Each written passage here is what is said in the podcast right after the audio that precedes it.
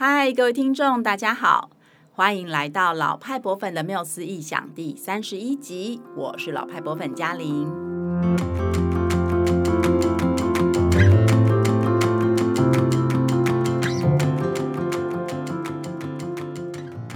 上个礼拜呢，我们聊了台湾最重要的博物馆之一——国立故宫博物院。想必大家对于故宫的诞生，还有呃他典藏的这些经典的华夏艺术，都有了一些了解喽。那华夏艺术的发展其实已经非常长了，它超过了数千年，不管是技术啊、技法啊、材料啊，还有题材，都是很多元的，一点都不输给希腊罗马文明，以及就是在希腊。罗马文明延伸出来的后来的那个西方艺术史，哈，那所以今天呢，我们就特别开了一个主题，想要来跟大家聊一聊华夏艺术，并且呢，也借着这个主题来跟大家介绍另外一间非常具有代表性跟呃，就是典藏华夏艺术的博物馆，它是位在美国华盛顿特区的史密森国家亚洲艺术博物馆。今天跟我一起聊天的是老派博粉嘉颖，嗨。我是老派博粉嘉颖。说实话，我在准备这则 podcast 的时候，实在是头很大，因为华夏艺术这个题目超大，而且全世界典藏的重要博物馆很多。嗯，除了故宫之外啊，我们之前提过的波士顿艺术博物馆、美国大都会艺术博物馆、英国伦敦大英博物馆，还有 V&A 等等等等等，嗯，都典藏非常具有代表性的华夏艺术。对，嗯，就有点被这个题目给考到了。不过还好，就是后来嘉玲给了我一点提示，不然这集大概就要难产了。嗯，华夏艺术真的是，就是这个宝物真的是遍及全世界哈。那除了透过拍卖啊、买卖啊，也会因为战争、馈赠等等种种原因，而成为其他国家的重要的典藏品。今天呢，虽然我们是以介绍这个美国史密森协会的国家亚洲艺术博物馆为主，可是也会依照就是我们聊到的文物还有典藏品的类型啊，延伸到其他的一些博物馆，博粉们就可以先把它们记下来，以后啊有机会出国旅行的时候呢，当然就要到现场去亲眼目睹一下啦。嗯，没错。以及今天介绍的文物都是走幽默疗愈路线，所以非常欢迎博粉们点选我们附上的延伸连接，可以一面欣赏藏品，然后一面聆听我们的节目。对，说不定会呃改变你对于呃那种很严肃啊、很庄严啊的，的这个华夏艺术的文物的一些既有的想象，这样子。嗯，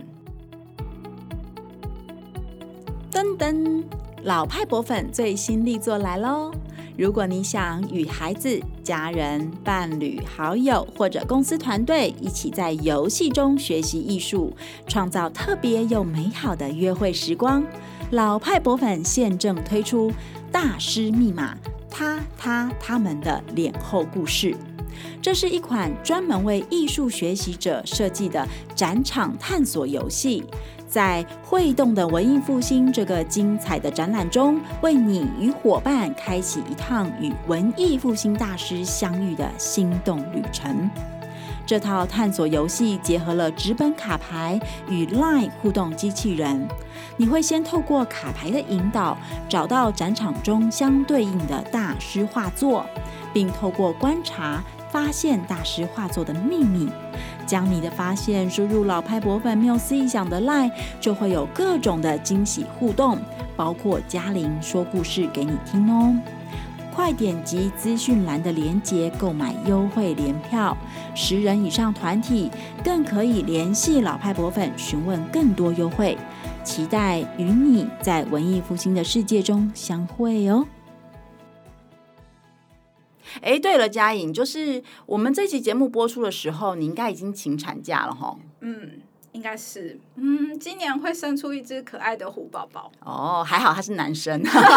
啊，那这样的话，不如我们就从一对这个典藏在博物馆的青铜老虎开始介绍吧。嗯。然后，而且正好就是青铜器呢，它也是这一间博物馆非常具有代表性的一个典藏的类项。嗯，嘉玲说的那对老虎，是不是在李林灿老师所写的那本《中国美术史稿》中有介绍的那一对呢？果粉们可以点开第二个链接，看看他们的正面照。我第一眼就被他们咧嘴笑的表情给吸引住，怎么可以这么可爱呢？哈哈，对，没错，他们真的很可爱，而且就是那个表情哈，有一种莫名的幽默感这样子。然后你也可以点。第三个连接就是看一下它们的侧面，那你就会看到老虎的身体呢，它布满了各种的条纹，还有图样，好，不仅表现出。真实老虎这个皮毛上面长短不一的这个黑色线条，然后又有点像是好像特别设计过有特殊意义的图腾这样子，嗯，而且呢，这一件青铜器它因为长时间的氧化嘛，所以它其实颜色还蛮缤纷的这样子。那依据目前的研究呢，这一对青铜老虎它是呃来自于西周的中期，就大概是西元前九百五十到八十年之间，它是一个。一个非常精致的礼器，那算一算到今天也是差不多三千多岁了。哇塞，这么可爱的造型，竟然是三千年以前的古人所造的哎！而且仔细观察老虎外观的颜色。好像还保留一些青铜器开始铸造的那种金色，就是铜的颜色啦。对对对对，嗯嗯嗯。那既然嘉玲说这是礼器，就是祭祀中会去使用的器具嘛，嗯，那它具体的功能会是什么呢？其实目前依据博物馆的研究啊，他们好像觉得这对老虎的这个用途还不是非常非常的明确，这样子，哦，因为它看起来有点像是那个就是钟这种乐器它所使用的架子的底座啊。嗯嗯嗯，那可是呢，像林灿老师的书里面，他就提出说，哎，这可能是一对虎形的，就是尊，就是装酒器用的一种容器。对，嗯，那你觉得呢？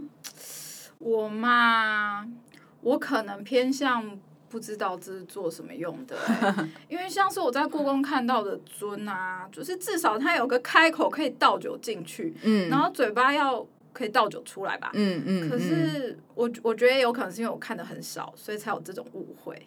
不过，因为文物这种事事情就是这样，它就是不断的在长期的这个研究累积当中去推论呃它的可能性嘛，哈，然后会研究者也会一直提出新的想法和见地，所以我们就拭目以待喽。就是也许未来呃会有更多的证据啊，或者是更多的研究结果来告诉我们这对老虎的功能呢。嗯嗯嗯。那嘉玲，这对可爱的老虎是怎么到美国的啊？以及后来成为美国国家亚洲艺术博物馆的典藏？哦，这故事其实蛮长的，而且呢，它竟然还可以跟我们中华民国的建立这个大历史有一点点，就是扯上一点关系哦。真的吗？这两件事情感觉八竿子打不着关系。嗯，对，就蛮神奇的哈。嗯。那这个文物呢，它是在一九三五年的时候。当时啊，国家亚洲艺术博物馆它还没有正式成立，但是它的前身福瑞尔美术馆好去购买，然后典藏进来的。Oh. 那呃，等一下我们会聊一聊这个就是博物馆创建的故事了哈。Mm -hmm. 不过那个时候博物馆是跟谁买的呢？是跟一间叫做 Tony and Company 的公司。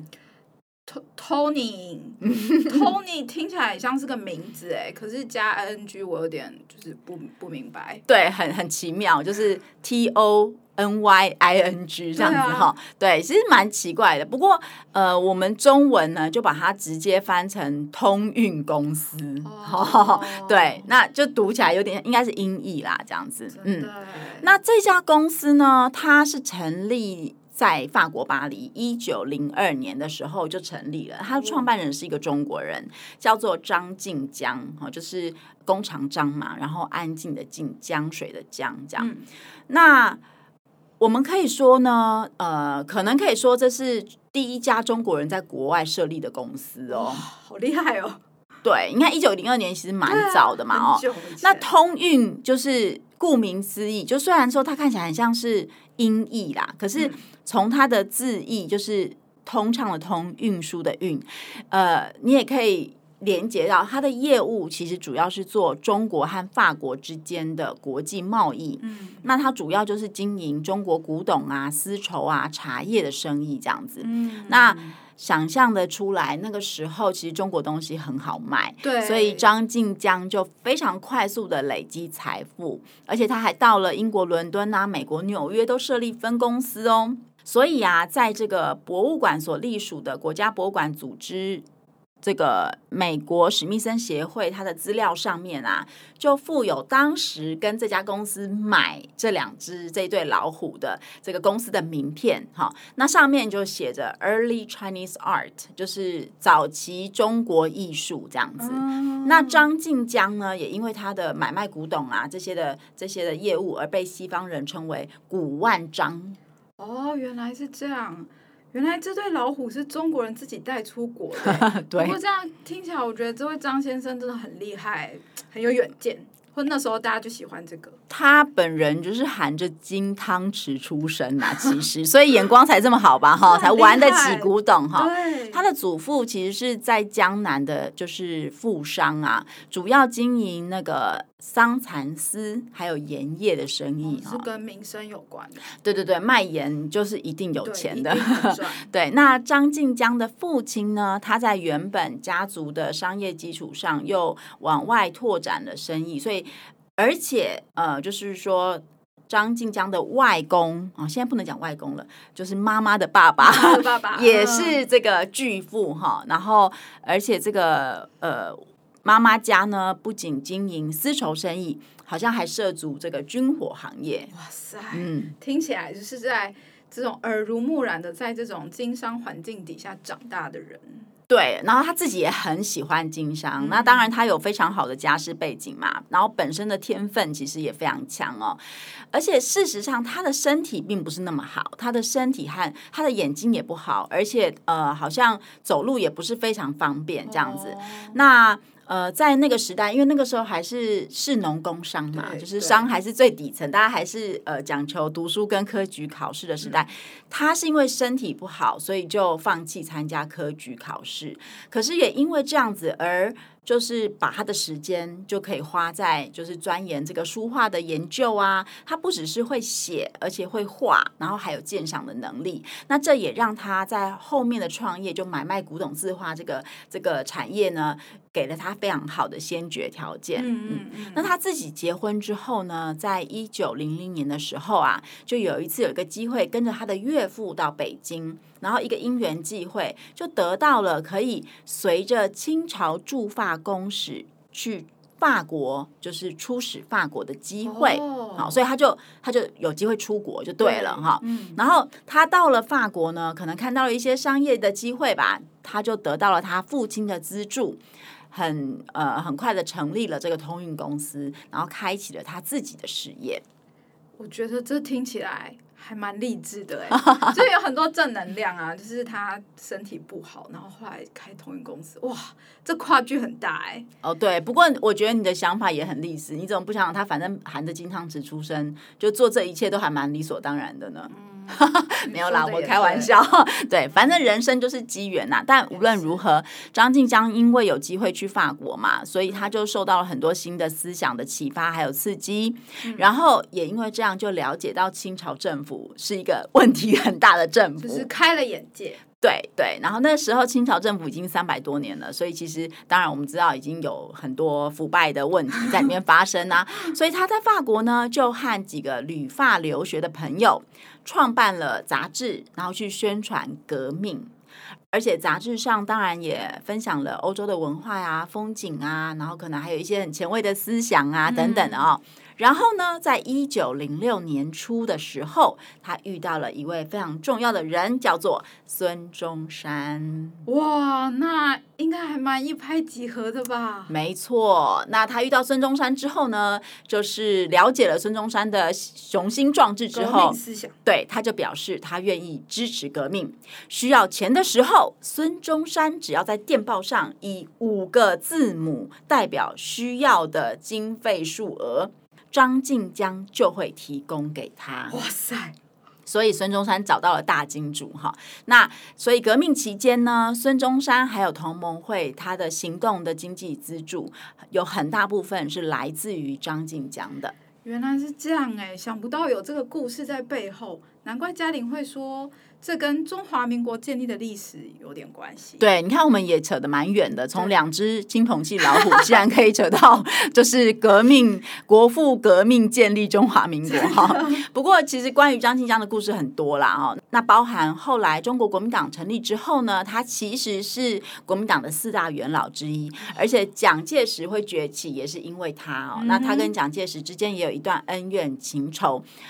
对于政治有兴趣的博粉们，也可以自己去呃 Google 搜寻一下。嗯，背后其实也有点小八卦。嗯嗯，对，嗯，嗯，嗯，原本只是想要介绍一对来自三千年前的青铜老虎，竟然扯出了一位大人物，真是太有趣了。嗯嗯，是说嘉玲就是青铜器啊，它算是华夏艺术里面。呃，非常经典而且很重要的文物类型。对，那除了今天介绍的这间博物馆有典藏之外，还可以去哪里看呢？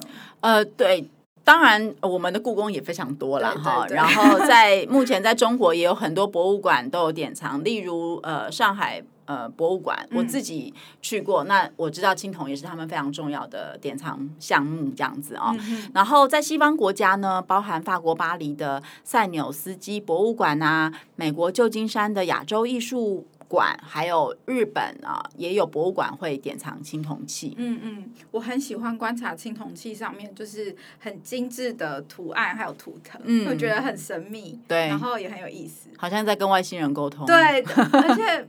就是好像有些青铜器上面会记录很多故事，对，或者是跟战争有关的事。嗯，我觉得它就有点像是西方国家的那种石板或是石碑一样。嗯哼哼哼。所以如果大家有机会去博物馆，一定要去看看。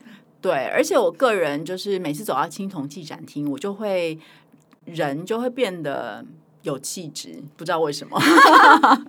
嗯，有一种古朴的那种氛围。对对对。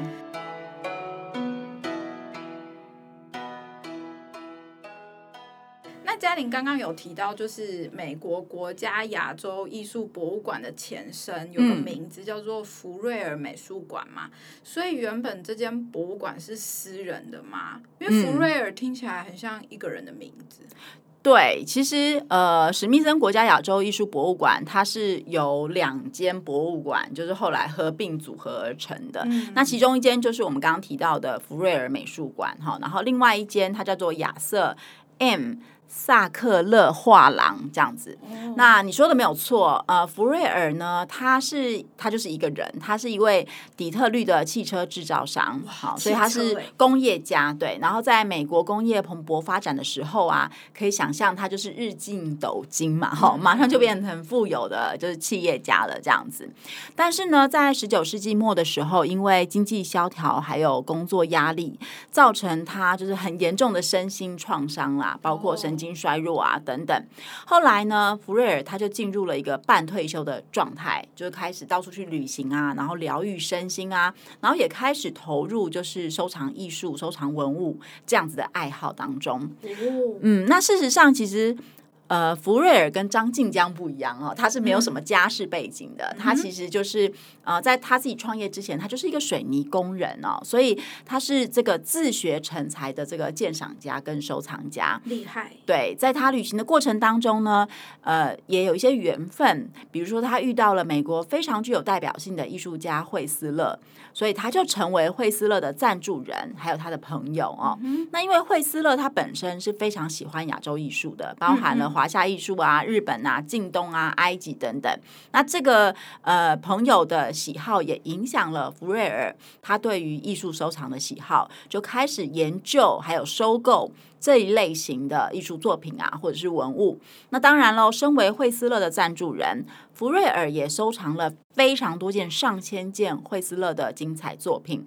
其中呢，包含非常有代表性的这个空间创作《孔雀厅》哦，呃，后来也成为福瑞尔美术馆的代表性收藏之一。有这个我有印象哎，嗯，那个是惠斯勒，就是他原本其实是为一个英国的航运巨头的家，嗯，然后要设计那个家的餐厅，然后艺术家他就用孔雀的那个蓝色、绿色还有金色去构成了整个房间，是。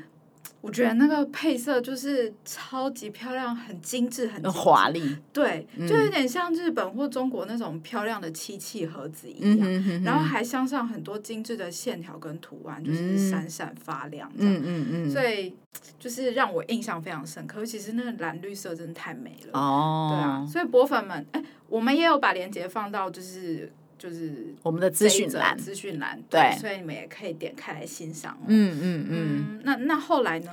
后来福瑞尔他就累积了很大量的东方艺术的收藏品嘛。嗯、那曾经可能在一个机会，他就非正式的跟罗斯福总统表达说：“哦，他自己的收藏品可以都捐赠给国家这样子。”然后，所以在一九零六年的时候呢，美国国家的博物馆还有研究机构组织史密森协会这个董事会，他们就代表政府来接受了他的礼物。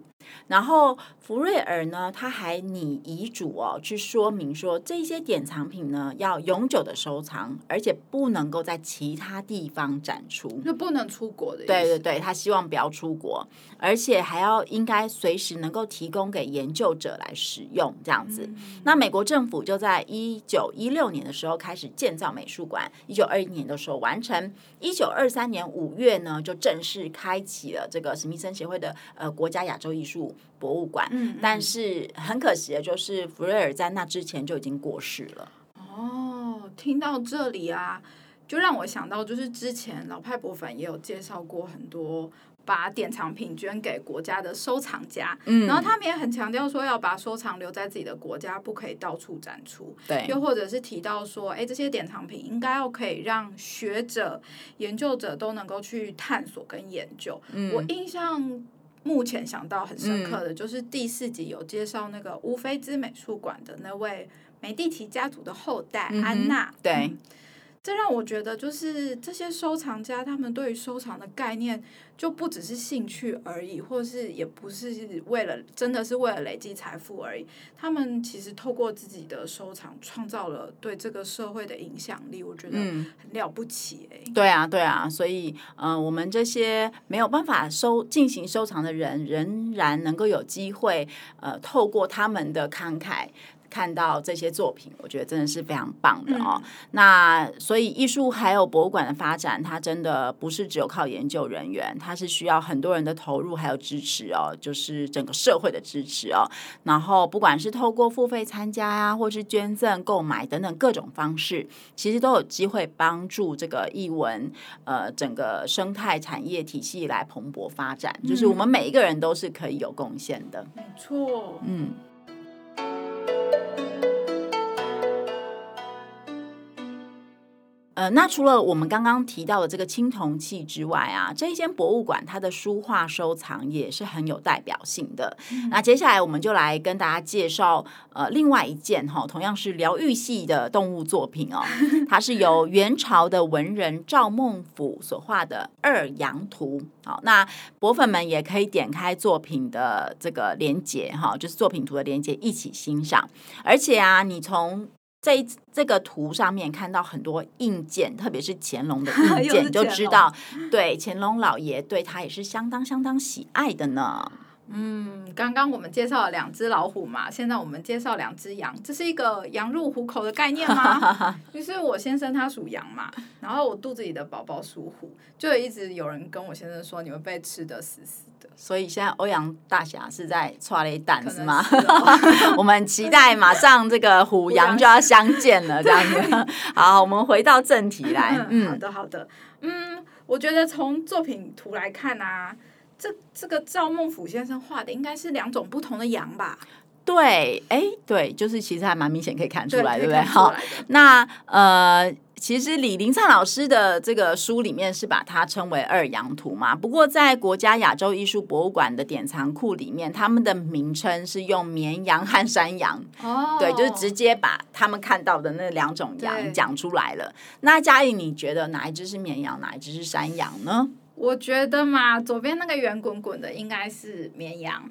嗯、而且他的脚好细好长哦，嗯、然后耳朵有点下垂，重点是他眼睛很像在翻白眼看着我们，那眼神超好笑的。对对，那只绵羊还蛮明显的，而且真的相当逗趣哈。嗯、那赵孟俯呢，他就是透过那个呃疏密浓淡的黑点来表现绵羊那个毛茸茸的外皮呀、啊、哦。不过就是因为它是水墨啦，所以就乍看之下，你可能还会有点。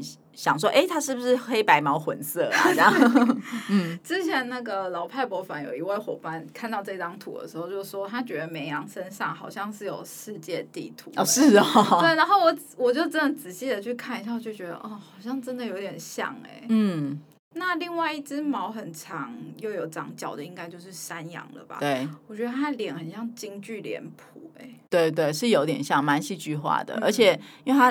脸比较尖嘛，所以好像比较 cam 卡这样，比较精明一点呢、那这只山羊呢，它低着头的模样，很像是在闻那个地上的草，好像想要找吃的这样子。然后它的姿势跟表情也跟绵羊完全不一样哦。嗯、那赵孟頫又也用了不同的技法来勾勒山羊的毛，像是他用比较干、比较有点微微分叉的毛笔来表现山羊那种又粗又长的毛皮这样子。嗯，嗯我我。我也我觉得这两种表现方式，就是这种明显的差异，然后包括动作啊、嗯、各方面，就可以让他们的那种个性感觉活灵活现的。嗯，很厉害。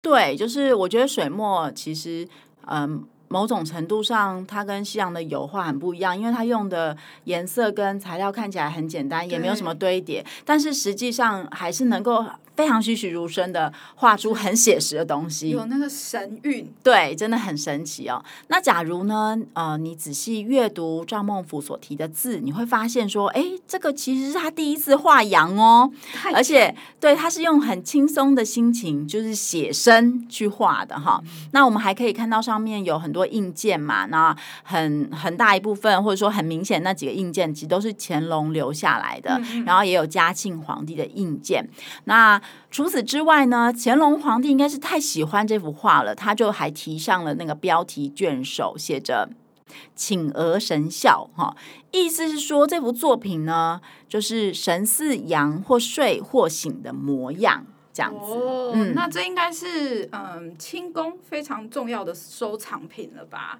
我觉得要是我有一件这样的作品啊，然后在心情不好的时候就盯着那只绵羊看，应该会觉得还蛮被逗乐的。毕竟他的表情实在是有点太欠扁，这算是另外一种类型的疗愈作品。对，其实我自己在看那个乾隆提的那个请儿神笑的时候，我本来还想说，哎，他是不是看了羊就会睡着，被催眠？哦，没有，开玩笑的。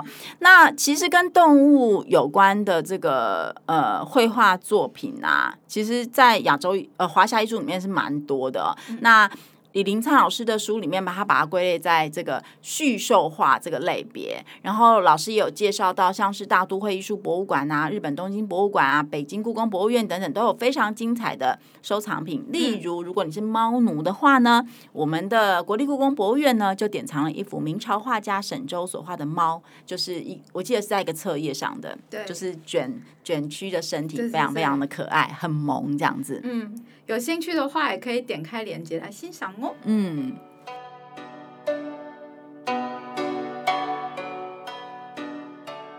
那嘉玲，我记得啊，就是你有分享过你在呃英国念研究所的题目跟华夏艺术也是有关的，好像是呃英国的博物馆怎么展示华夏艺术的藏品？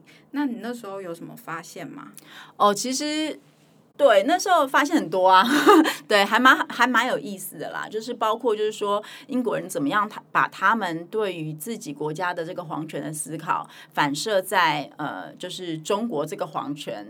的的嗯，不管是没落上面或者怎么样，这样子对，oh. 那这个就是很复杂的一些社会脉络。不过我自己，因为我在英国念书的时候是两千年初嘛，那那个时候英国的博物馆界其实很重视运用博物馆的物件来做呃社区的关系的创造。嗯嗯，对，意思是说，因为那个时候的英国其实已经是一个多种族国家了，他们在十九世纪的时候引进了大量的印度的劳工，还有中国的劳工，所以呃，其实印度人跟中国人在他们的社会。组成中是占有一定比例的。那英国的博物馆呢，就会想要运用这些典藏的华夏物件，或是华夏艺术的文物，去跟他们社区里面的第一代、第二代的中国人，嗯，去建立关系。嗯、呃，所以他们做了很多不同的博物馆，都有很多不同的做法。嗯嗯、呃，其实也是蛮有意思的啦。不过那是另外一块很大的题目，嗯、就是以后可以择日再来讨论。嗯。那嘉颖，你今天就是关于我们聊这个华夏艺术的主题，你觉得印象最深刻的部分有哪些吗？